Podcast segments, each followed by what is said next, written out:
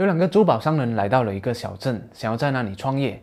他们先调查了一下市场，发现小镇有很多人已经在卖珠宝了，但是全部都是假货，所以卖的非常的便宜。但他们卖的却是纯天然的真金纯银的珠宝首饰，价格非常的贵，价格不菲。其中一个人摇头失望地说：“哎，这里已经没有市场了，我们还是去别的地方卖吧。”可是另一个人却说道：“太好了，这里的人都是卖假货。”那么只要我卖的话，我就是在这一个小镇上唯一一个货真价实的珠宝商了。最后，第一个珠宝商就不断的寻找商机，而第二个珠宝商就在这一个小镇上大受欢迎，很快的就成为了这一个小镇上最富有的人。信念就好比是我们的万花筒，每一个滤镜都会影响我们如何看待事物的角度。嗨，大家好，我是熬夜，陪你一起学习学校没教的知识。在影片正式开始之前，占用大家三秒钟的时间，订阅好业的频道，打开右下角的小铃铛，才不会错过好业的任何一支影片。现在我们就来看看以下的信念，你是属于哪一种的？首先，第一个金钱信念，有负面信念的人会这样想：赚钱实在太难了，股市都是骗人的，有钱人都是透过不合法的手段来赚钱的，你的钱很肮脏。可是却又很渴望一夜暴富，时常都会买彩票来搏一搏。而正面的信念的人则会这样想：钱只是一个工具，我有办法赚钱，我可以学习赚钱的方法，学习有钱人的理财手段。再举一个有关学习的信念，有负面信念的人会这样想：我已经毕业了，出来工作就不需要再看书学习了，看书是小时候的事情，看书一点都不有趣，只有书呆子才会看书的。而正面信念的人则会这样想。学习是终身的事，加上科技发展迅速，旧的东西常被淘汰。为了保持竞争力，我们需要确保自己每天都学习新的事物，让大脑运转起来。那一个不好的信念是如何影响人的一生的呢？小丽从小就是一个很自卑的人，她很害怕和别人接触，因为她的信念认为没有人会喜欢她，常在她背后嘲笑数落她。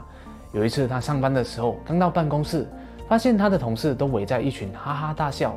他马上就感到一股不舒服，认为他们趁他不在的时候偷偷取笑他，不禁感到非常的低落，甚至还会躲在厕厕所里面偷哭。后来他的表现越来越差，越来越不合群，主管觉得他的工作表现不好，就炒掉了他了。但真相是根本就没有人在嘲笑他，那些同事只不过是讨论网上的一个笑话而已。可见一个人的一生会被他的信念所影响，而信念正是由一个人的思考模式所形成的。而好消息是，你的信念是可以被改变的。要建立一个好的信念，我们就要养成正面思考的习惯。你肯定想说，切，这不是老生常谈吗？正面思考说得容易，做起来很难。你试试看，遇到倒霉的事情的时候，看你是如何正面思考起来的。对，倒霉和难过的时候，的确很难正面思考。但如果你一直保持负面的思考的话，自哀自怨，认为自己完蛋了，做什么都没有用。那么你就真的看不到希望，找不到解决方法了。而要养成一个正面思考的习惯，你可以从这两个方面下手，分别是生理和心理上。你有没有注意到，那些成功人士或是大老板的肢体语言都是大大咧咧、占据空间、非常有自信的，而不是畏畏缩缩的？那么，如果我们模仿成功者的肢体语言，我们会不会变得更有自信呢？艾米·科里在他的 TED Talk 演讲中提到了一个实验，实验中有两组人。一组人摆出了全式的姿势两分钟，比如抬头挺胸、伸展全身，或是手双手叉腰；而第二组人则是摆出了无助的姿势两分钟，比如低头、唉声叹气、翘二郎腿等等。两分钟后，实验人要求他们往试管里吐口水，并得到了以下分析结果：第一组人的睾酮素比第二组人高，同时第一组人的皮质醇也比第二组人的低。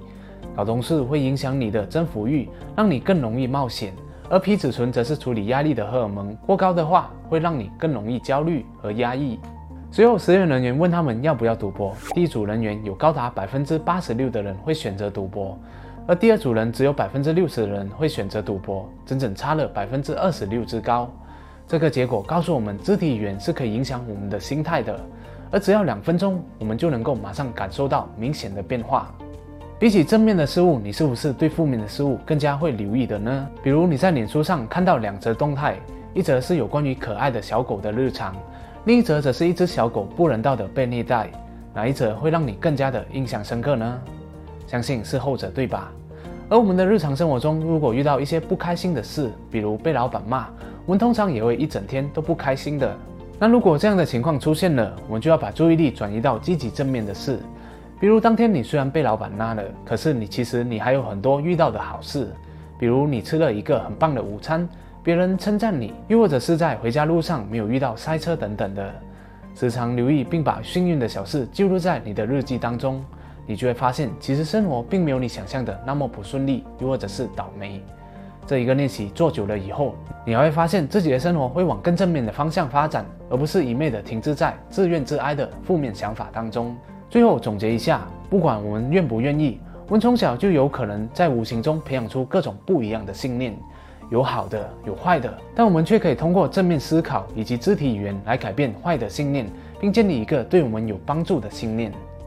最后，好月想要问问大家的是：看完了这一个影片之后，你有没有发现自己一些负面的信念正在悄悄地伤害你呢？如果有的话，你会用什么样的方法来改变，并重新建立一个更好的信念呢？欢迎大家留言分享，或许你的答案也可以帮助到其他有需要的人哦。谢谢大家的观赏，今天的分享就讲到这里了。如果你喜欢好月的影片的话，就请你订阅好月的频道，点赞、分享和启发更多的人。我们下一集再见。哦，对了，有关于信念打造的教学系列也刚好收录在好业的动画说书线上课哦，欢迎大家加入学习。